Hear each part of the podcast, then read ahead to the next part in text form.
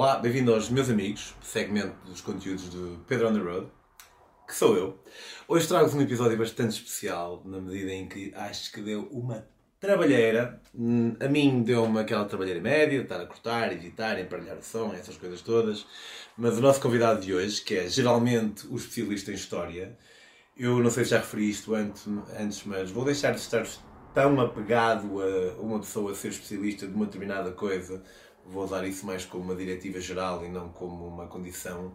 Mas a verdade é que até agora a história tem sido sempre o mesmo e provavelmente a história é um daqueles que continuará a ser, a menos que encontre alguém que seja bué especialista numa coisa em particular. Mas, por exemplo, filmes, música, livros, são coisas que, sejamos nós especialistas na área ou não, todos nós consumimos e às vezes podemos ter algum input interessante para partilhar. E então, eventualmente alargarei eh, esse conceito, mantendo que se fique nos meus amigos, não deixava de fazer sentido o título da coisa. O Helder Pinho, que como eu disse até agora tem sido nosso especialista em História, vai-nos falar de impérios. Isto começou com uma conversa que nós tivemos após eu ter lido...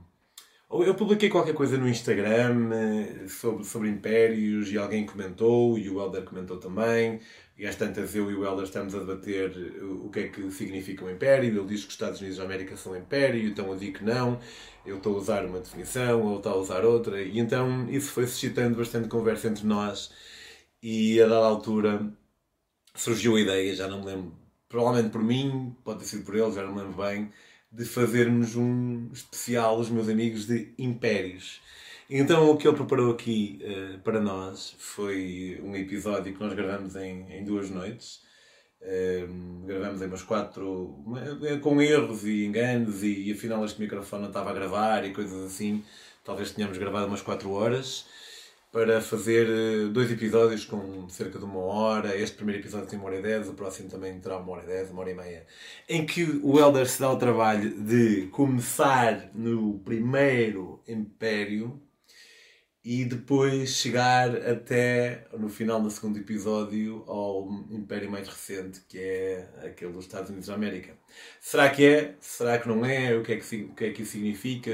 Qual é a definição de Império? Acho que é, que é tudo muito interessante. E o pormenor altamente é que ele acabou por fazer sempre uma pequena ponte entre os impérios, desde os da Antiguidade, Antiguidade, creio que o primeiro ao qual ele se refere é de 3500 a.C., que é ali na zona do Egito, ou no, no Egito, e, e, acaba agora. E, e, então isso faz com que hum, a conversa seja, seja fluida e haja ali um, um, uma ponte de ligação. Acho que vão curtir, uh, pelo menos eu curti bem, vão aprender como eu aprendi, e como sempre, se curtirem, pá, no mínimo, deixem um gosto, comentem por aí, eu leio os comentários todos. E hum, não quer dizer que responda a todos, mas leio os comentários todos, comentem, gostem e, acima de tudo, apoiem este projeto. Já sabem aonde.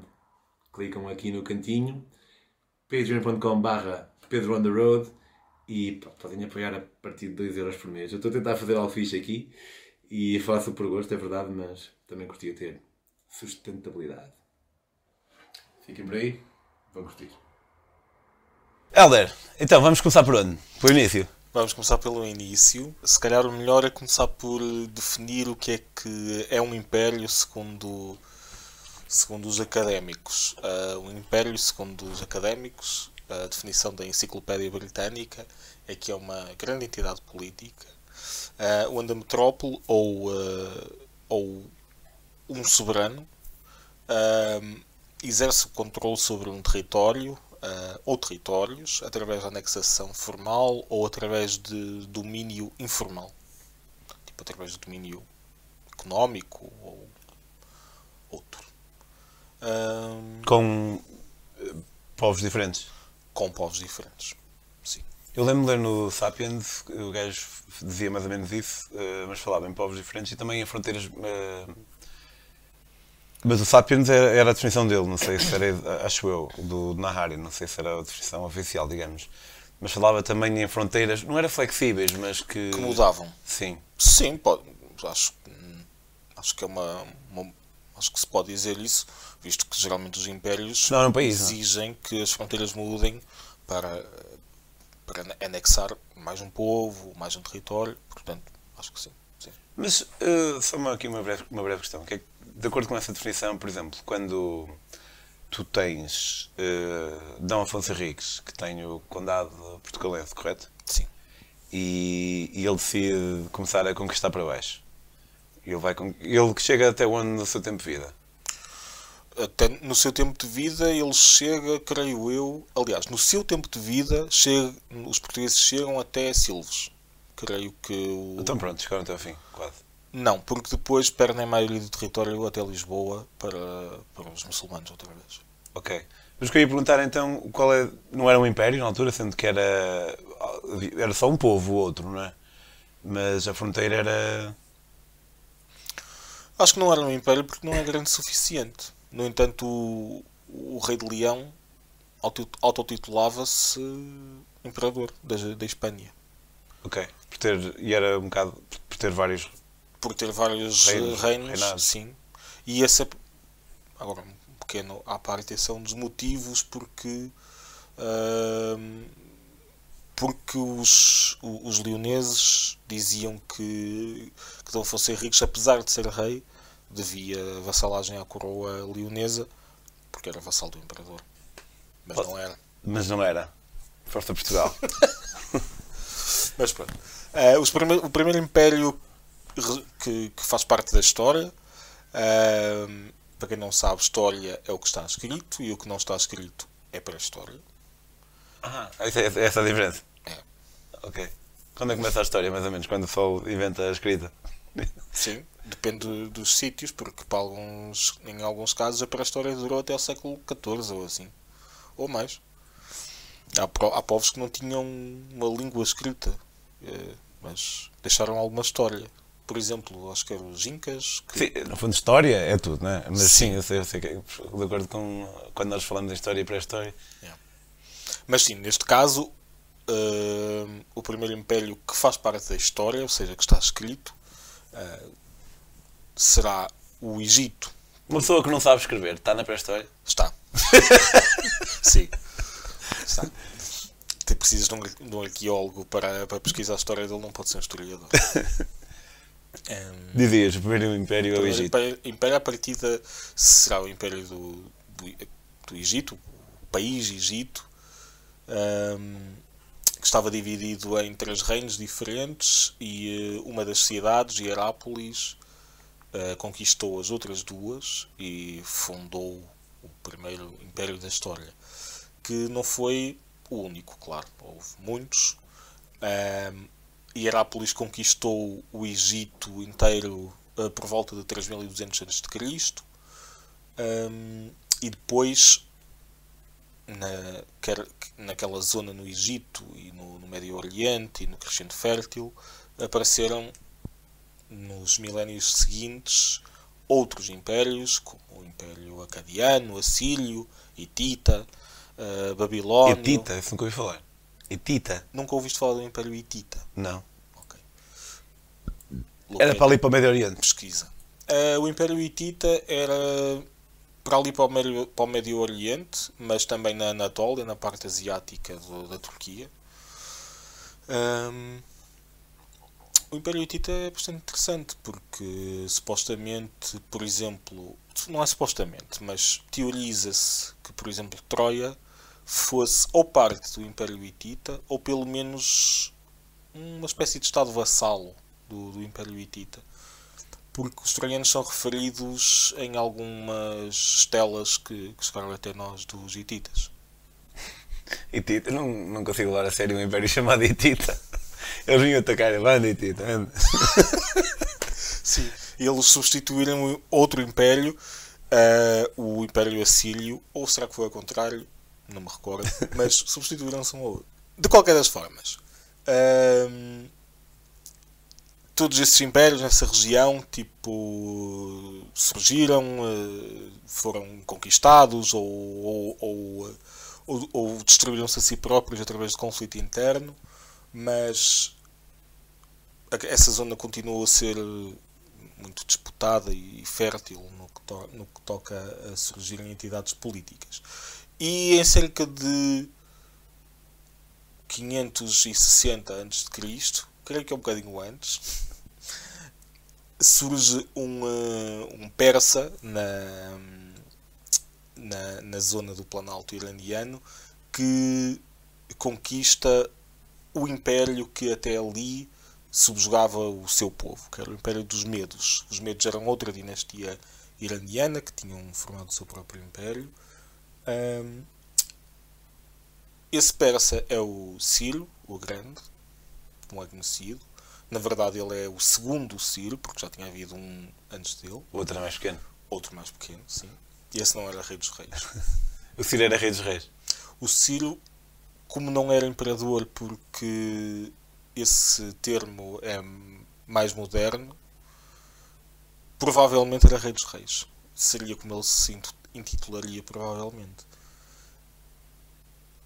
Mas ele foi Rei dos Reis. Ele fundou um grande império que, para além de conquistar o Império dos Medos, conquistou também uh, o Reino da Lídia, uh, do famoso Rei Creso. Se já ouviste a expressão rico como Creso, é esse Creso. O Rei da Lídia supostamente seria o homem mais rico da sua era. Foi conquistado também pelo Ciro, porque ele, quando conquista uh, o Império Medo, ele herda, no fundo, as guerras que o Império Medo estava a travar. Ou seja, eles estavam envolvidos em conflitos com, a, com o Império Neobabilónico, que é um império que, apesar de ser culturalmente parecido com o da Babilónia, não é o Império da Babilónia, porque o Império da Babilónia é tipo mil anos uh, anterior. Mas era dessas Babilónia, guerras. Babilónia sendo ali na zona do Iraque. Sim, ali na zona do Iraque. E o, o Irão sendo. Na zona do Irão. No Irão. Sim. E as fronteiras do, do Império do, do Sírio eram mais ou menos onde onde? As fronteiras do, do Império do Sírio iam do Rio Indo uh, até. até para, para, para o Ocidente, até a Líbia e para, pá, para cima, entre aspas, uh, correspondiam a toda, toda a parte asiática da Turquia, bem como uma boa parte da, daquilo que hoje em dia seria a Europa, a Macedónia, o norte da Grécia. Uh, Ciro era um, um homem excepcional. Pelo, era top. Excelente. Pelo que pelo que chegou até nós, ele era um homem esclarecido, inovador, tolerante, fundou um, um império que, pá, para todos os efeitos, subjugava outros povos, porque era um império, mas não, não queria subjugar a cultura deles, nem estava interessado em, eh, em fazer deles pá, meros vassalos. Pelo contrário, um, os relatos relatam que, que os persas sobre a liderança do Ciro, na verdade, promoviam quer as elites que governavam os territórios que eram anexados, quer, por exemplo, a sua língua, a construção de infraestruturas que beneficiavam o Império no geral, como estradas, a limpeza de pântanos, coisas assim, o estabelecimento do primeiro serviço de correio, serviço postal um, e fundou um império que dura cerca de 200 anos. Okay? Para quem? Ou era bom para a altura? Para a altura não era nada mal, porque a maioria dos impérios que, que surgem, talvez não a maioria, mas, mas muitos impérios surgem devido à vontade de um líder, de uma pessoa excepcional que, que leva que leva a que, que um, um, um, um gajo está mais motivado. Sim, em que um país se, se passa um bocado e anda ali à cabeçada, um bocado como a França durante, durante, o, Napoleão. durante Napoleão. A vontade de ferro do Napoleão é que levou um, à criação da, daquele, império, daquele império europeu. Um, os persas envolvem-se numa série de guerras, talvez a mais famosa seja a guerra que travaram contra os gregos pelo domínio da Grécia que não foi bem sucedido, mas que teve consequências uh, importantes. Primeiro, deu aos gregos daquela altura uma, uma espécie de entidade nacional que nunca foi convertida num, num país, porque a Grécia da, da Antiguidade Clássica não era um país, era uma série de cidades-estado, elas próprias imperialistas, como Esparta ou Atenas, tinham os seus próprios impérios, embora de uma forma mais pequena, mas eram impérios na mesma. Mas é, é, um, é uma espécie de conceito retroativo. Tipo, na altura havia o termo, o conceito de Grécia, tipo, era uma zona. Sim, havia o conceito de Grécia no sentido de partilhavam uma herança cultural comum. Falavam a mesma língua, Ok. com um sotaque diferente, eh, adoravam o mesmo panteão. Depois hum, a sua própria a sua, a sua cultura própria de cada cidade variava um pouco. Os espartanos eram particularmente peculiares para, para, para simplificar a coisa. Eram danados para a porrada. Eram danados para a porrada e hum, quando tu começas a observar a, a, a sociedade deles em si hum, é, é estranho porque começas a perceber de determinados comportamentos que parece que parece que estamos a falar de um povo com, hum, com uma espécie de trauma.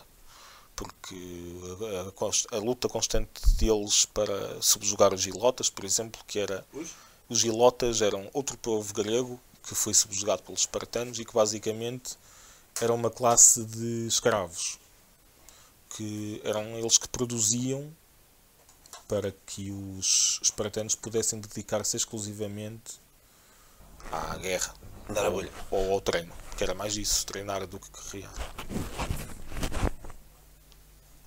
Mas voltando aos persas.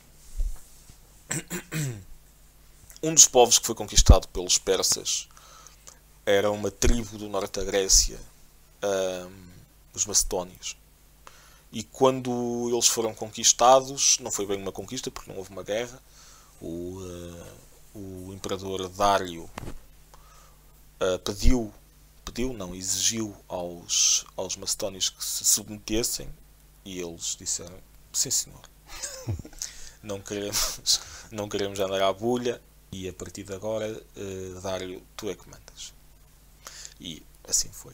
Os macedónios aparentemente lucraram com, com essa troca. Eles cederam a sua independência, eh, passaram a reconhecer Dário como, como o seu eh, soberano, mas parecem ter, eh, ter beneficiado bastante com isso, porque os persas eram famosos por financiar pá, as guerras dos, dos, dos povos que conquistavam, desde que essas guerras não fossem contra os seus próprios interesses e que de certa forma os beneficiassem. Nesse, no caso, seria uma forma de tentar estabelecer uma espécie de contrapoder no norte da Grécia, ou até, quem sabe, de levar a, que os macedónios conquistassem a Grécia. Talvez. O que é certo é que, eventualmente, os- o Império Persa começa a declinar. E em 330 a.C., um líder do antigo do antigo país subjugado da Macedónia, chamado Alexandre, conquista o Império Persa Também na grande, sua assim? totalidade. Sim, o Alexandre era o Alexandre o Grande, ah, em ah, grego era o Megas Alexandros. É mesmo, estás a dizer? Não, é mesmo. Megas Alexandros. E eh, ele era um, eh, um, um fã assumido do Ciro. Tentou eh, replicar eh, aquilo que aprendeu sobre ele. O, seu, o tutor do Alexandre era o Aristóteles. E eh, O Aristóteles. o Aristóteles. E o Alexandre aparentemente tentou replicar aquilo que aprendeu sobre a tolerância, sobre assimilar o que há de melhor na sociedade que tu acabaste de conquistar e tentar trazer isso para, para aquilo que é o teu império. Mas o Alexandre, por ter Aristóteles como tutor, não era um badamé qualquer, imagina. Não, o Alexandre era filho do rei, era príncipe. Ele era filho do Filipe II da Macedónia que, que transformou completamente a forma como os macedónios e depois os gregos travavam guerras. Ahm, o pai dele criou uma, um exército profissional que era baseado na, na, na falange, uma falange diferente da dos gregos. A falange dos gregos. O que é, que é uma falange? Uma falange é um grupo de homens que tem um escudo numa mão e uma lança grande na outra. A lança dos gregos tem cerca de 3 metros, acho eu. Ou tinha. Não dá jeito nenhum. Não dá muito jeito. Mas a dos macedónios é ainda maior. Mas é uma lança para lançar, não é para espetar. Não, é uma lança para espetar. É para, para, sem sair da mão. Sim. Então não dá jeito nenhum. Dá, dá, dá jeito. Acho que experimentar. Tanto é que eles chegaram para até a Índia, não é? Yeah.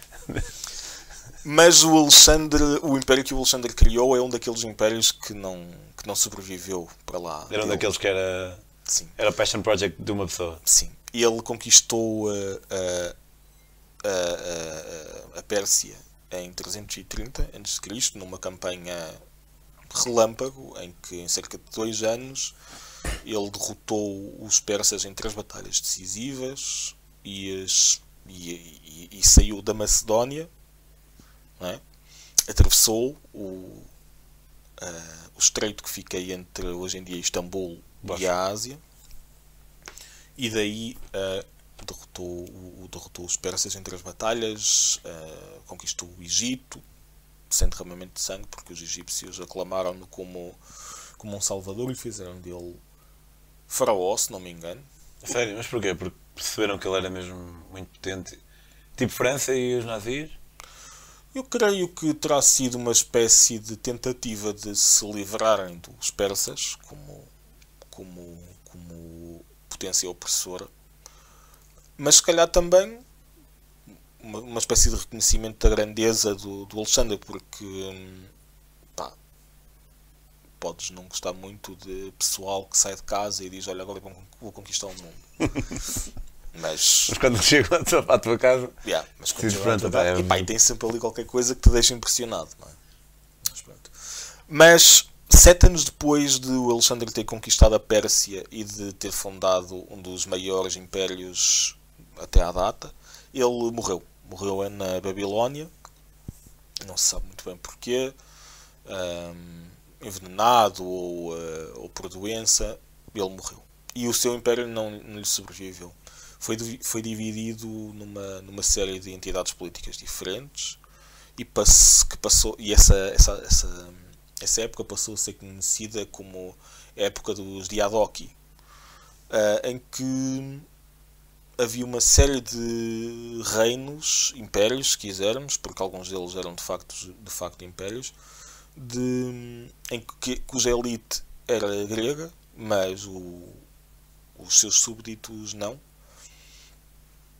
e que lutavam entre si pelo, quer pelo controlo do, ah, do Império na sua totalidade, embora nenhum deles tenha conseguido alcançar esse, esse feito, porque sempre que um, um estaria próximo ou de, de, o, de o conseguir, os outros aliavam-se e não, não deixavam que, que isso acontecesse. Os maiores eram o Egito Ptolomaico, que era, Ptolomeu era um dos generais de, do Alexandre o Grande, o chamado Ptolomeu Soter. Ahm, ele fundou uma dinastia no Egito, que foi a última dinastia, que foi a dinastia da Cleópatra, é? O Ptolomeu. o Ptolomeu, sim. A, a zona que, que, que pertenceria a, a- hoje em dia ao Iraque e ao Irão era controlada por eh, um general chamado Seleuco, que fundou o Império Seleucida, ah, que sobreviveu mais ou menos até talvez 50 antes de Cristo, um bocadinho antes. E eh, aqueles que ficaram a controlar a Macedónia e depois uma série de outros pequenos reinos que, que também se separaram do que, acabaram por sair como, como independentes da, depois da morte do Alexandre.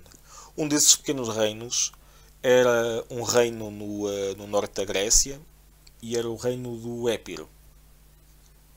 Ok? Já ouvi para aí 12 nomes que eu tive do ano. O Ébrio, o Diadochi, os Hititas. o reino do Épiro. E o reino, e o reino do Épiro, a, a- a dada altura, contou com, hum, com um líder excepcional, ok? que se chamava Pirro. Se já ouviste a expressão uma vitória pírrica, é por causa desse homem. Vou beber água. Por acaso não me lembro de ter ouvido essa expressão. Hum. Uma vitória pírrica. A zero. Que é assim. Não, é uma vitória, uma vitória pírrica. É aquela vitória em, Continua. Em que tu venceste, pá, mas se vences mais uma ou duas vezes assim, estás fodido. Aliás, estás lixado. Porque não, não, pá, não, consegues, não consegues recuperar das tuas próprias perdas. Portanto, é uma vitória, mas é uma vitória que Deixa ali. lixada. O Pirro era um, eh, um general excepcional.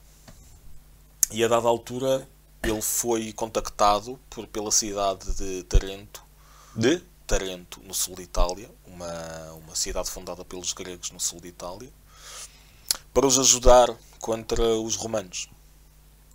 E o Pirro aceitou, Os romanos já andavam por aí a meio milho. Sim. O Pirro aceitou. Ahm, atravessou o mar eh, Adriático, desembarcou em Itália e infligiu uma série de derrotas aos romanos, as tais vitórias pírricas, porque ele de facto derrotou-os, mas sofreu eh, baixas de tal forma altas que, hum, que supostamente terá dito que não sobreviveria a mais duas ou três daquelas vitórias. O, hum, o Pirro eventualmente desistiu daquilo, tipo, pá, isto não está a dar para mim, e decidiu ir Pá, para. um passo, não lutar, lutar. E decidiu ir para. hum, Mas nesta altura o, o Roma já era um império era uma. Não. Nesta altura, Roma tinha acabado, 10 anos antes mais ou menos, tinha acabado de vencer as guerras samnitas. Os samnitas eram um povo do sul de Itália, mais ou menos, mais ou menos onde hoje é Nápoles e assim, viviam os samnitas. Ahm, e eles foram provavelmente o inimigo mais encarniçado da República Romana no início. Travaram-se se- muitas guerras, as mais famosas são as três guerras samnitas, e no fim acabaram por, por ser conquistados. Os samnitas foram. Os samnitas. Eles não eram um povo tão urbano como os romanos. Os romanos viviam mais em cidades, os samnitas eram um povo mais tribal, que vivia em comunidades mais pequenas. Veio o gajo ajudar a cidade de Taranto, visto que não conseguia, porque não é só, não foram só as vitórias que foram eh, que tiveram, foram obtidas com baixas pesadas. Os romanos, na sua tradição, que depois se veria mais para a frente em, em várias ocasiões, recusaram a render-se. Disseram que pá, já ganhaste, mas eu não me rendo. Tipo, vou continuar a lutar, vou, vou, vou recortar outro exército e irem para aqui outra vez. ouviram dizer, pá, olha, o gajo disse que mais duas ou três vitórias assim não conseguia. Se calhar. Não, mas, mas se calhar, se calhar. Se calhar, se calhar. já. A verdade é que eles vão se render. E o Pirro não estava para aquilo, e então disse: Olha, amigos, amigos de Taranto, pá, não vai dar, vocês vão ter se calhar de ser conquistados. E foi para a Sicília. Uh, para, foi para a Sicília, ajudou a cidade de Siracusa e tal, e uh, isso, a intervenção do Pirro na, na, na ilha da Sicília, levou a uma, ao estabelecimento de uma, uma espécie de aliança entre os romanos e os cartagineses um, para combater Pirro, que foi bem sucedida. O Pirro foi derrotado, voltou para a sua casa, mas aí o, uh, foi criado uma espécie de, pá, de conflito, conflito anunciado, porque os romanos visto, tinham visto que não estavam seguros, mesmo conquistando o sul de Itália, da mesma forma que, que, que invadiram do outro lado do mar, não havia nada que impedisse alguém, como por exemplo os cartagineses, que era o grande império da, que existia naquela altura no mar Mediterrâneo, de fazer o mesmo, de colocar suas tropas na Sicília, como já estavam, porque eles tinham controlavam uma parte da ilha, e de invadir a península da Itália. Então tornou-se quase inevitável o conflito entre Roma e Cartago, que se resumiu em três guerras ao longo de 150 anos, em que no fim dessas guerras Cartago foi destruída. Literalmente destruída. No fim da Terceira Guerra, os romanos destruíram a cidade metodicamente, uh, desmontaram os edifícios. Sério? Sim. Ah, não é destruída, tipo, pá, aquilo ficou. Não. Desmontaram os edifícios, salgaram os campos, segundo pá, aquilo que se diz. Isso não sei se será exatamente assim, mas terão eh, salgado os campos para que não crescesse lá nada mais. Fizeram. lixaram-nos. Os cartagineses, para todos os efeitos, deixaram de existir. Aliás, hoje em dia, nós, a única, as únicas fontes que temos da história de Cartago são as fontes romanas, porque foram as únicas que sobreviveram. Porque eles destruíram a civilização inteira. No mesmo ano em que destruíram Cartago, destruíram também Corinto, uma cidade na Grécia, mais ou menos da mesma forma, porque os gregos tinham-se aliado, talvez aos macedónios. A Macedónia não existia, mais pequenina então. Contra os romanos durante a Segunda Guerra Púnica. A Segunda Guerra Púnica é a guerra que leva o Aníbal para a Península da Itália. Aníbal Barca. Sabes quem é? Não. Ok, aí já. pá, assim não dá. não, sei que havia um Aníbal. Houve um Aníbal. É esse. Se tu E- conheces um Aníbal, exceto o Cavaco Silva, é esse, de certeza. E, e ele era líder dos. E ele era um general cartaginês. Ok. Então- era o líder dos cartagineses, nem. Os cartagineses, os cartagineses eram uma república, de certa forma parecida com a República Romana. Os romanos elegiam cônsules. Portanto, uma coisa é Cartago, outra coisa é. Os cartaginenses. Há quem pense. Não. Uma coisa, uma coisa é Cartago, Porque se esse, general, se esse ele era general cartaginense ele era um general- um general cartaginês. de uma cidade que foi destruída. Sim, mas a, a- Cartago era uma cidade. Mas era uma cidade que era, o, que era a metrópole de um império. Um império que era sobretudo comercial, mas que também tinha uma série de possessões ao longo de todo o Mediterrâneo. O Império Cartaginês ahm, era, a cidade era onde hoje em dia é a Tunísia e estendia-se para baixo em, em direção à Líbia e para a esquerda Para oeste. em para o direção oeste, em direção a não sei o quê, a Argélia. sim, e, e que para além da- das possessões no norte, de, no norte da África, contava ainda com, a, com uma boa parte da Sicília e com a Córsega, a Sardenha e uma parte relevante de- da Península Ibérica. Tens algumas cidades em, em Espanha, como Cádiz, por exemplo, que foi, foram fundadas por eh, cartagineses. Ah, depois das três guerras púnicas, houve uma transformação ah, na sociedade romana. Ah, os romanos, em primeiro lugar, depois de, de terem derrotado os cartagineses e terem anexado o império deles, ficaram eles próprios com um império. Que não acontecia até aí, porque até aí o território romano limitava-se à, à Península Itálica. não é? E não toda, só. pá, só de. Eu creio que a cidade hoje em dia se chama Rimini, em Itália, só daí para, para baixo, até à ponta da bota. No fim da guerra, no fim da Segunda Guerra, isso já, já se verifi- verificava. Os romanos já, já possuíam uma parte da Península Ibérica, quando os cartagineses estavam antes. Depois anexaram também a, a Sicília, que ficou sob controle deles, a Córcega e a Sardenha. E no fim da Terceira Guerra Púnica já contavam com Mas as guerras púnicas eram guerras.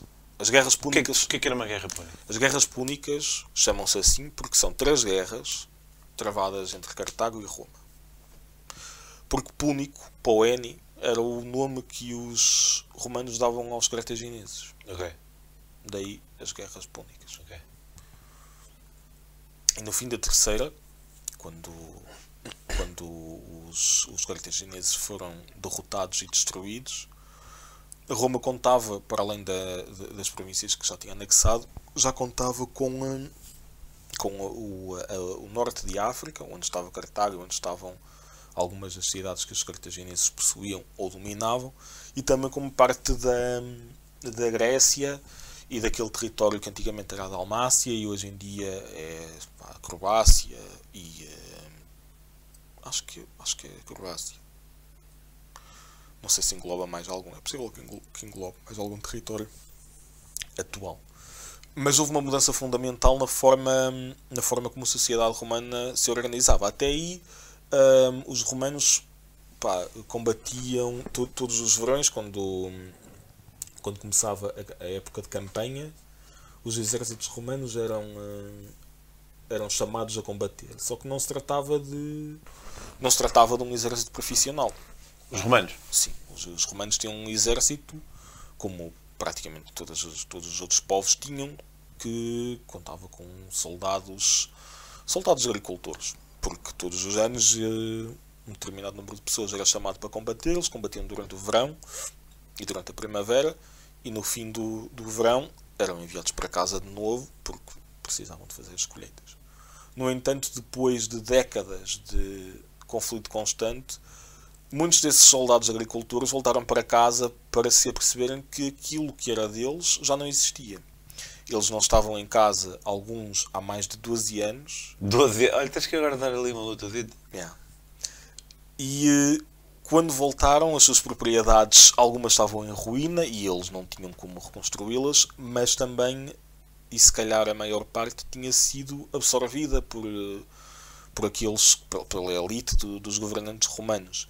E criou-se aquilo que se chamava em latim, que é uma palavra que nós conhecemos, que é o latifúndio latifúndio eram grandes propriedades eh, detidas por uma pessoa só, eh, que eram geralmente trabalhadas por escravos e tal. Ou seja, o soldado romano, o soldado camponês que ia para a guerra todos os verões deixou de existir na prática, porque quer porque a propriedade dele já não existia e ele deixou de ser um camponês, quer porque a forma como os romanos passaram a fazer a guerra, porque já não, já não era um povo limitado a um, a um, a um espaço geográfico pequeno, deixou de ser praticável tu recrutares um exército em abril e desmobilizá-lo em outubro. Era impossível. Os homens passavam alguns 3, 4, 5 anos a fio numa campanha e então começou-se a, começou-se a transformar gradualmente o, o exército romano num exército não profissional, uma espécie de milícia que era convocada todos os anos, para homens que uh, serviam anos a fio. E isso culminou um, numa, naquilo que se chamam as reformas marianas. Houve um líder político romano que tinha de combater uma guerra contra os Númidas em África, outro povo que vivia no norte da África, que eram vizinhos e, uh... Isso eu sei, andaram, andaram pela Argélia também, não é? Certo. Vizinhos dos cartagineses, uh, era, uma, um, era um povo de, que era composto por várias tribos nómadas e que primeiro se tinham uh, tipo, primeiro tinham sido subjugados pelos cartagineses, depois talvez tinham sido mais do que súbditos aliados e no fim uh, aliados dos romanos, porque abandonaram a sua aliança com Cartago para passarem a favorecer os romanos, o que os favoreceu muito, foram eles herdaram uma boa parte dos, dos, territórios, dos territórios cartagineses no norte da África. Porque, hum, apesar daquilo que, que a gente vê às vezes nos filmes ou, ou nos livros, ou uma coisa assim, os romanos não tinham uma, uma política concertada de construção de império. Uh, muitas das guerras dos romanos, aliás, os romanos tinham um conceito que se chamava guerra justa, em que apenas uma guerra defensiva é que seria uma guerra justa. Uh, era, era justo eu conquistar-te desde que tu me atacasses primeiro. Isso só mudaria já no fim da República.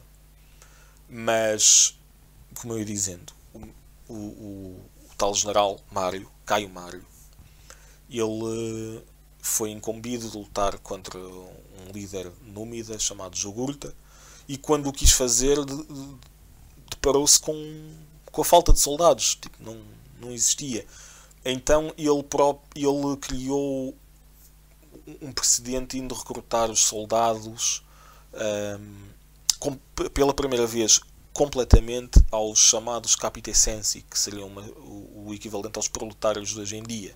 Homens que não tinham propriedade, que viviam na cidade de Roma, mas que não tinham, não tinham nada, eram pouco mais do que indigentes.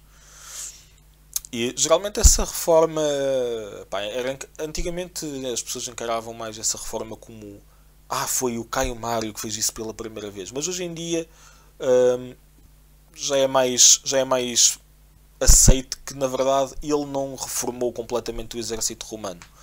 Ele uh, simplesmente pegou naquilo que já vinha acontecendo, na, naquilo que já vinha acontecendo devido à, à transformação social desde o fim da Terceira Guerra Púnica e transformou aquilo em lei, porque a partir daí ele deu, ele criou leis que permitiam aos generais romanos um, prescindir, que, os, que os seus soldados prescindissem do, um, do requisito de posse, porque tu, para seres recrutado para uma legião, em teoria, terias de ter propriedade. Terias de ter propriedade, terias de ser capaz de pagar o teu próprio equipamento, etc.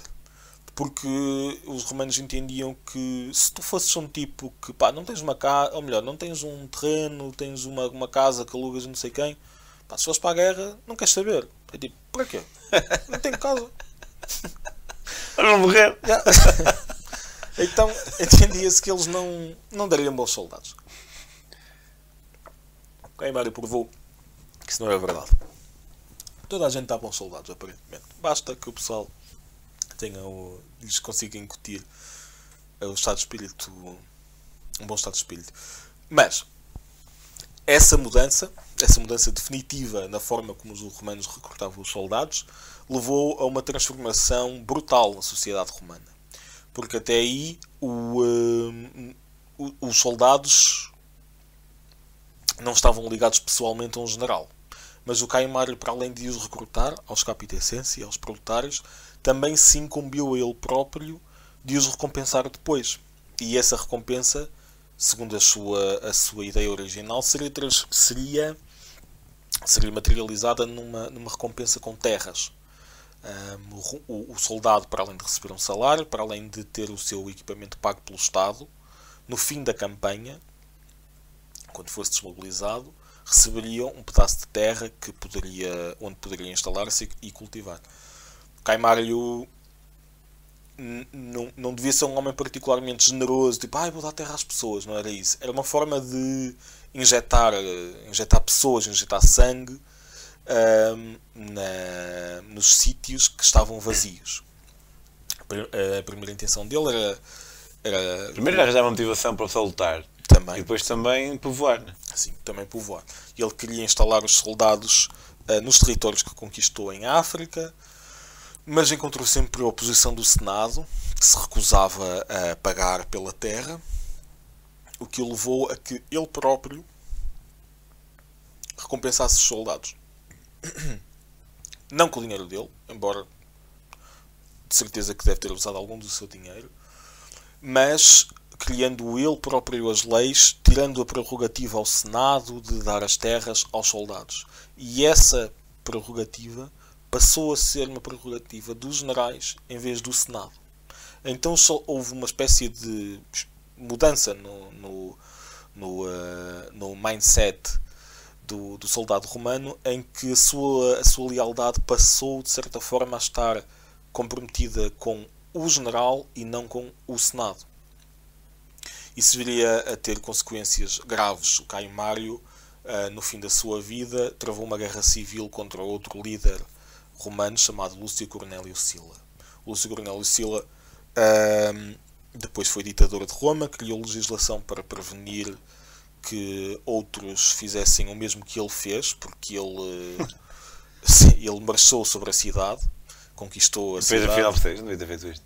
Sim, mas não funcionou, porque nos anos, nos, nos anos seguintes uma série de, de, de generais romanos fizeram ou tentaram fazer o mesmo que ele. Roma travou uma série de, de guerras civis, umas maiores, outras menores, uh, contra outras personalidades romanas, Lúcio Sérgio Catilina, Marco Emílio Lépido, uh, o Quinto Sertório, que era um, uh, um mariano, no fundo, ele era um dos lugares tenente do Caio Mário, e foi provavelmente quem esteve mais próximo de, de derrotar o Senado e instaurar-se ele próprio como, como líder, embora nunca tenha saído da Península Ibérica.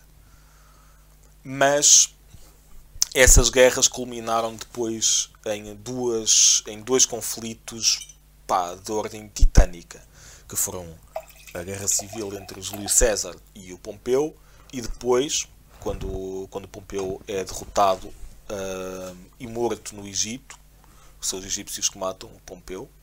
A mando do, a lutar pelo Júlio César. Os egípcios? Não, o, o, os egípcios matam Pompeu. Nos egípcios matam. Na guerra entre Pompeu e Júlio César? Sim, o Egito era um, era, uma, era um país independente nessa altura. Uh, embora, por todos os efeitos, estivesse subordinado aos interesses de Roma, porque Roma nessa altura já era um, já era um império grande. Uh, mas não, não foi a mãe do, do, César. Uh, os egípcios, na pessoa do seu, do seu rei, um, um Ptolomeu qualquer, que era um rei menino, porque ele tinha 12 anos, creio eu, mandou matar o Pompeu. Uh, coisa que o César não gostou. Mas daqui a uns anos o César também estaria morto. Uh, foi assassinado pelo, por, pelos seus próprios lugares tenentes e por outros políticos em Roma. Brutus. Brutus. Na tentativa de restaurarem a República, que eles achavam que tinha morrido. No entanto, não restauraram a República. Só deram, só deram hipótese a que outros dois, outros dois políticos romanos uh, disputassem entre si o, uh, o poder. E um desses líderes, o chamado Otávio, que depois ficou conhecido como César Augusto, uh, derrotou o António e. César era um título? Não, César era um nome de uma família, mas depois passou a ser um título. César, César Augusto já, o César já era de título? Não. Uh, o César Augusto é César porque quando o César morre, no seu testamento estava que o uh, Caio Otaviano, ou melhor, Caio Otávio, que era o César Augusto, devia ser adotado. Ele era sobrinho neto do César, o Caio Otávio. Era filho uh, filho da filha de uma das irmãs do César, se não me engano, acho que é isso. E, uh, e ele foi adotado uh, post-mortem, quando, quando César morreu. Isso era uma coisa normal. Os romanos, quando não tinham quando não tinham um descendente masculino para, para continuar o nome da família, era muito comum adotar, mesmo, mesmo enquanto. Grande truque, quando já não dá trabalho nenhum. É. mesmo, mas, mas é mesmo isso, porque era normal adotar-se um, pá, um jovem, tipo de 12, 13, 14 anos, porque é, é, era, era muito mais interessante adotar alguém que já tivesse revelado algum potencial, que fosse claro. uma pessoa. E assim, e assim foi. O Otávio foi, foi adotado quando tinha 18 anos, alguma coisa assim.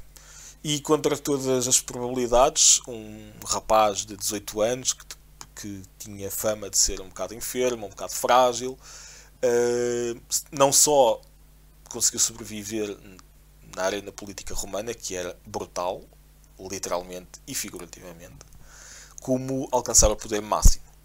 Quando Augusto conquista o poder, ele decide pôr fim a uma ao, ao caos que, que existia na, na política romana. Porque, porque é que era caótico? Um, havia muita competição para alcançar os cargos políticos em Roma. Um, havia cerca de 300 senadores, se não me engano, no, no, final da República, mas na verdade só havia cerca de 30 cargos ou assim por ano para, para, para que eles podiam ser eleitos. Então, tu para seres eleito para o maior dos cargos, que era o alcance de qualquer pessoa, qualquer romano que percorria o cursus honorum, que era um, a série de, de, cargos políticos que tu podias que tu podias alcançar em Roma, que, que iriam desde, desde a idealidade, creio eu, que era o primeiro, até ao consulado. Um, para conseguir isso, os, as, as, altas personalidades políticas em Roma estavam dispostas a fazer pá, de tudo. Mas a forma mais fácil de o conseguir era celebrar um triunfo, porque isso era o auge de, um, de, uma, de qualquer general que, que comandasse um exército. Quando o seu exército achava que ele tinha conquistado uma, uma vitória fantástica não precisava de ser fantástica, mas quando o seu exército achava que ele tinha conquistado uma, uma vitória que, que valia-se isso, aclamava-o como Imperator.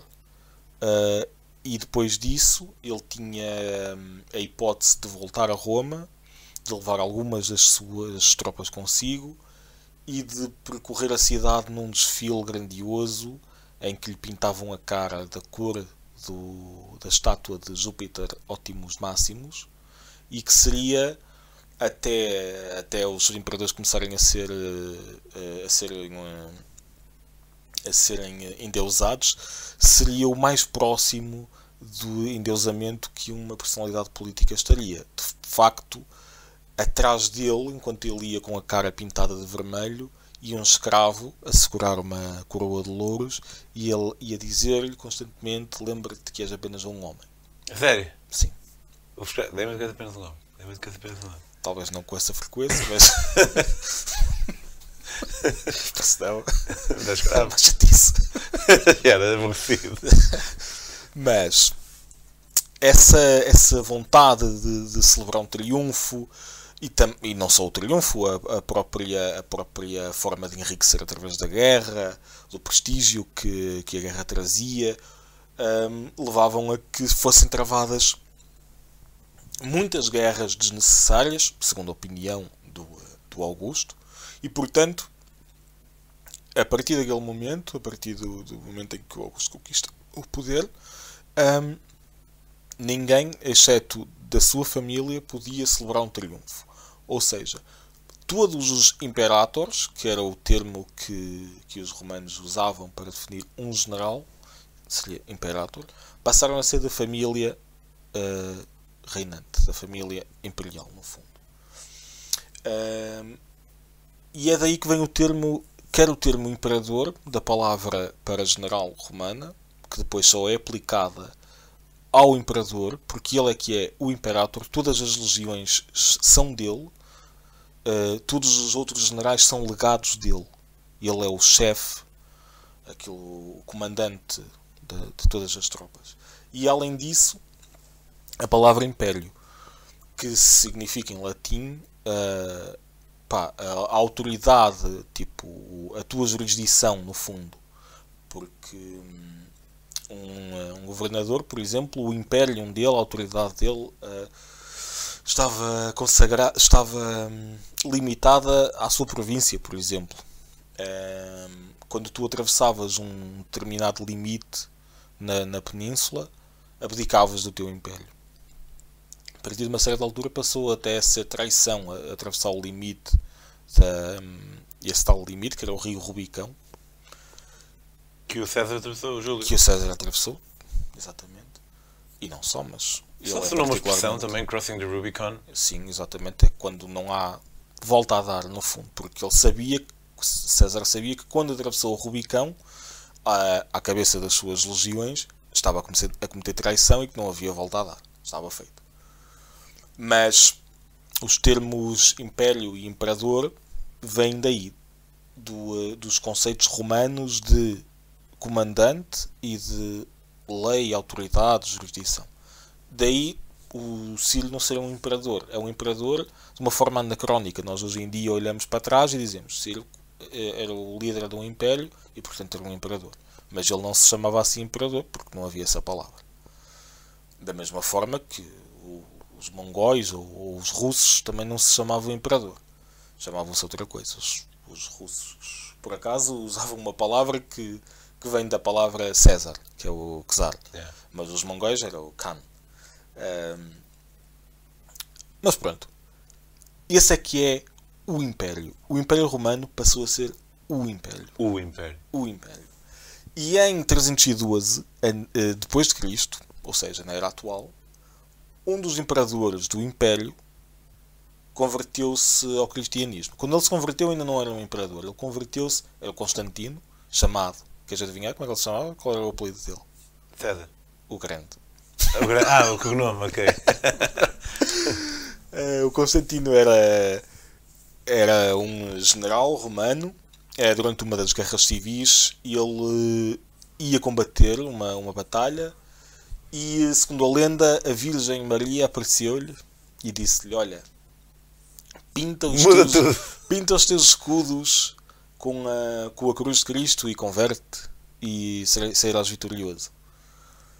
Um, e assim foi. Ele... Já havia cristãos no Império Romano? Já. Ah, eram os que eram, que eram supostamente, que se calhar afinal não vinha assim, que eram mandados para lutar com animais no, no Coliseu e assim. né? Sim, os, os cristãos, bem como os, os judeus, ahm, foram, foram perseguidos em Roma, não constantemente, mas de vez em quando o pessoal lá se lembrava e Ia parar a Coliseu. Sim, iam parar o Coliseu. Alguns, porque eles recusavam-se, a- os judeus, eh, os judeus principalmente, mas na, na, naquela altura os cristãos também, porque ainda, ainda estava pouco definida a diferença entre cristianismo e judaísmo, porque eram, eram dois credos que, que vinham mais ou menos da mesma fonte, e recusavam-se a reconhecer a divindade do imperador. E então recusavam-se a sacrificar, a, a prostrar-se perante, perante as imagens do imperador, Ahm, e isso trouxe-lhes bastantes problemas. Mas em 312 eh, Constantino converteu-se ao cristianismo. Ele só foi batizado no leito de morte. O que se calhar diz que ele era, ele era cristão. Ah, é, é, é, mas pronto. Se calhar percebeu, pá, cena vai ser muito, vai ter muito sucesso no futuro. Se bem calhar não, não teria sucesso se não fosse por ele. sim, sim. Mas antes da tal batalha, que era a batalha da ponte, da ponte Múlvia, ele converteu-se, pintou os, seus, os escudos do, do seu, do seu exército com a cruz de- dos cristãos, venceu, conquistou o poder em Roma e foi um dos grandes imperadores de Roma. E a partir daí os, os imperadores passaram, com, com algumas exceções, mas não, não, não muitas, passaram a ser os defensores da, da fé cristã. No entanto, cerca de um pouco mais de 100 anos depois, o, a parte ocidental do Império Romano seria. ca- caía, aquilo que se chama a queda do Império Romano. Parte ocidental. A parte Nós ocidental. ou a Britânia? Nós, todos. Ah, houve uma série de invasões Há tudo para, ir- para o oeste da Península It- Itálica. itálica, sim, inclusive a Não, Península o extremo Itálica. ocidente. Sim. Uh, caiu, foi, um, foi conquistada por. não, foi, não foi uma coisa de um momento para o outro, foi gradual, mas uh, os territórios romanos foram ocupa- ocupados por uma série de, de tribos bárbaras, uh, especialmente germânicas, que ocuparam os territórios que até aí pertenciam ao, ao Império Romano. No entanto, ao contrário daquilo que muita gente pensa, hum, para todos os efeitos, esse não foi o fim do Império Romano, porque o resto da malta que estava tipo, outro lado. do outro lado, na Grécia, em Constantinopla, a cidade que Constantino fundou, hum, na Síria, é? que é Istambul, na Síria, na Anatólia, no Egito, todo esse território continuou a ser uma, uma unidade. Não, eles sabiam, mas continuou a ser uma unidade política coerente. E eles, o, a corte em Constantinopla, continuou sempre, até o século XV, a, a- a definir-se a si próprio como os romanos e a reclamar para si o título de imperador. Até o século XV, Sim. Que foi eh, reconhecido que eram os bizantinos. os bizantinos é um termo anacrónico. Os bizantinos, aquilo que nós chamamos de bizantinos hoje é o Império Romano. Todo. Não. Do, Esse. do Oriente. Ok. Ahm, o termo bizantino vem do facto de a cidade onde foi fundada Constantinopla. eh, Antes de, de ser Constantinopla já estava lá outra cidade chamada Bizâncio. Ok, então o- os, os impérios, ou melhor, o Império Romano era, tinha mais que uma Capital? administração. A dada altura, sim. Então, quando cai um, o outro fica porque ele era independente administrativamente. Sim. É isso. Eles eram uma espécie de entidade política bicéfala. Ok. Na- em, eh, em eh, 476, ou, ou lá quando é que o, que o Império caiu. Foi isso. Ahm, era uma entidade política bicéfala. Não foi sempre assim. Mudou com, consoante a época em que tu, em que tu estás a, a- a estudar sobre o Império Romano. Por exemplo, na época do Constantino, ele foi uni, o, o único imperador, porque era porque aparentemente era um homem suficientemente forte para manter um império tão vasto como, como o Império Romano sobre uma única liderança. Mas não era, não era fácil. E na, e na altura, em 476, quando o Império do Ocidente, como, como se, costuma chamar prosaicamente, cai, o Império do Oriente continua. E, e até, uh, até o século VIII, esse império era reconhecido. O Papa, que era quem ainda tinha autoridade espiritual sobre aquilo que era o império, continuava a reconhecer o, o, o imperador em Constantinopla como o imperador, o imperador dos romanos. E era quem lhe, com, era quem lhe facilitava a proteção. Um, um, o Papa era tipo o presidente do mundo na altura, né? do, do, deste mundo. Era mais ou menos, sim. Era ele dizia: Tu és um país, tu não és? Hum, nessa altura, não. Isso era mais na Idade Média, sim. Na, na Idade Média o poder, da, do, o poder do, do, Papa estava mais cimentado. Nessa altura ele era uma espécie de, pá, de líder espiritual. O, o, o, imperador dos romanos era coroado por ele e, hum, e, eh, e, eh, e havia, e havia uma, uma ligação entre, entre, entre Roma na, na na, figura do Papa e o Império do Oriente sediado em Constantinopla. Mas uh, a forma como os romanos e os e, e, os bispos de Constantinopla interpretavam a religião estava lentamente a sofrer.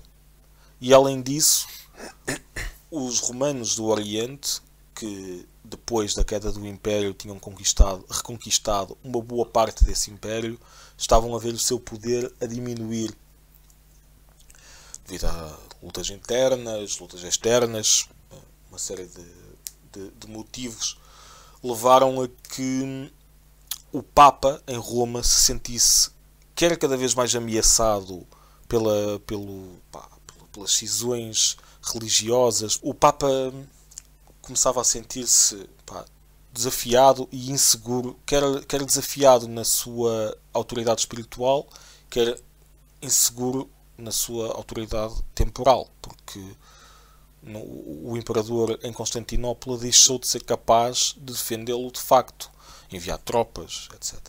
Então o Papa passou a procurar o seu protetor temporal, não é? No outro lado. E em, eh, no ano 800, ou seja, no início do século IX, no último ano do século VIII, o imperador Constantino VI foi deposto em Constantinopla. E a sua mãe, a imperatriz Irene, subiu ao trono. O que, o que era. Foi deposto pela mãe? Sim, foi deposto pela mãe, por um, golpe palacial. E a sua mãe subiu ao trono. O que era uma espécie de anátema para para, para, para o Papa e, e, para, e para outras pessoas, porque as leis romanas diziam que uma mulher não podia reinar. Então, para todos os efeitos, o Papa alegou que o trono estava vago e que não havia imperador. E nomeou o rei dos francos. Dos frangos? francos, uma das tais tribos germânicas que invadiram a, que invadiram a Europa, uh, aliás, o Império Romano, nomeou o rei dos francos, que nessa altura dominava. Os francos eram germânicos? Eram. Que dominava uma. Não eram franceses? Não. Ficaram franceses? Sim. Okay. Que dominava o que, é, o que hoje em dia é a França, o Norte de Itália e uma, uma boa parte da, da Alemanha. Nomeou a ele. Os francos tinham um, um líder unificado então? Sim, que era o Carlos Magno. Carlos Martel. Sim, isso é famoso. É. Ou a Charlemagne. É. Ok. É esse mesmo. O Papa, procurando outro, outro protetor que lhe conseguisse dar a proteção temporal que ele precisava, não é? Nomeia o rei dos francos como o imperador. E a partir daí uh, forma-se aquilo a que aquilo a que hoje em dia nós chamamos o Sacro Império Romano Germânico. ok? Que, se quiseres fazer uma boa piada a nível de história, podes sempre, sempre que ouves esta expressão, podes dizer: Ah, sim, mas o Sacro Império nem era sagrado, nem era um império. Ah! Porquê? Porque não era sagrado, porque nada é sagrado. E porque não era um império, porque na verdade ehm, o, Charles, o Carlos Magno de facto exercia um poder eh, efetivo sobre o seu reino, mas os seus sucessores não. Eh, na verdade, o, o Sacro Império em, em breve se dividiria em, em, várias partes. Uma parte passou a ser a França, o Reino dos Francos, e outra parte que. A França, mais ou menos como nós a conhecemos hoje. Mais ou menos, sim. Claro que Antes de Portugal, então. Sim, mas. Mas não. não com as mesmas fronteiras. Não com as mesmas fronteiras e não. E não era a França, por todos os efeitos. Era o Reino dos Francos. Que eventualmente passaria a ser a França. E, os seus filhos dividiram. Ele, ele, quando morreu, Carlos Magno dividiu o império em três partes, pelos seus três filhos, como era, como era da tradição da, das leis do povo dele eles seguiam a lei Sália, acho eu, e, eh, e, e, que dizia que os, as tuas terras eram divididas entre os teus filhos de forma mais ou menos igual. Mas o, o Sacro Império continuou. Esse continua a ser o Império, o único Império de facto um, sancionado pelo Papa o Papa continuou a coroar o imperador do Sacro Império até, até a dissolução do Império no século XIX já. Foi o Napoleão que dissolveu o Império definitivamente. Mas lá está, o Império nem era sagrado porque não, não era sagrado, nem era um Império porque na verdade o, o Imperador do Sacro Império tinha uma, uma autoridade praticamente nominal sobre a maioria dos seus súbditos. Uh, o Sacro Império era composto por uh, uma, uma série, lá, dezenas de, de, de, estados, uns maiores, outros menores. Alguns não eram mais do que um bispado e outros eram estados realmente maiores, como a Saxónia ou o Brandenburgo. E, mas existiam todos dentro daquela, daquela amálgama política que hoje em dia corresponde mais ou menos à Alemanha, à Alemanha moderna. Achas, era, era, então era, era... E à Áustria o imperador do Sacro Império tinha o mesmo poder que o rei de Espanha tem agora? Não. Aliás, então eu vou-te dar um, um, um, exemplo mais prático. O imperador do Sacro Império, primeiro, era eleito, não era, não era, descendência. Não era descendência. Uh, por acaso, os por acaso não há ter sido por acaso, mas os austríacos conseguiram que a, a, a sua linhagem fosse sempre sempre o imperador. Foi sempre, eleita. Sim. Os Habsburgo foram sempre imperadores. mas não detinham uh, um, um, poder como, como o de um, de um rei. Uh, na, idade, no, na Idade Média, o rei, uh, quando, quando precisasse, convocava os seus vassalos e estes responder-lhe-iam, ou não, não é? Mas tinha, tinha mais poder do que, o, do que o imperador, porque o imperador era obrigado, por ser eleito, era obrigado a seguir a dieta. E a dieta era uma série de, de regras que os príncipes, os príncipes eleitores do Império, uh, de forma a salvaguardar, a salvaguardar os seus próprios direitos, os seus próprios interesses. A dada altura também, já, já durante a idade de, a época das reformas religiosas, uma boa parte do Império converteu-se ao protestantismo, o que era uma que era quase impensável, porque o Império era o Sacro Império, era comandado por um imperador cristão, uh, coroado pelo Papa, etc. Mas pronto, essa, esse é que é o, uh, o Império que sucede uh, ao Império Romano. Embora, como eu disse há bocado, os, os, os romanos do Oriente nunca deixaram de se intitular como romanos, como herdeiros do Império Romano, até ao século XV, que foi quando Constantinopla foi conquistada pelos turcos otomanos e eh, deixou de existir a entidade política uh, Império Romano de uma vez por todas. E este é o fim da primeira parte. Agora a seguir vamos. Yeah, estou gostei, estamos aqui a, ver uma, a fazer uma viagem desde o início daquilo que nós conhecemos como Império até ao tempo atual. E uh, para a semana vamos falar da Inglaterra e da Inglaterra, da Inglaterra e da Inglaterra? Não, vamos falar da Inglaterra e do uh, Império Mughal, um Império indiano. que eu conheço, conheço o termo, mas quando lhe disse mogol eu achava que era mongol. Conheço o termo, mas nem sequer sabia que era indiano. Portanto, até para a semana.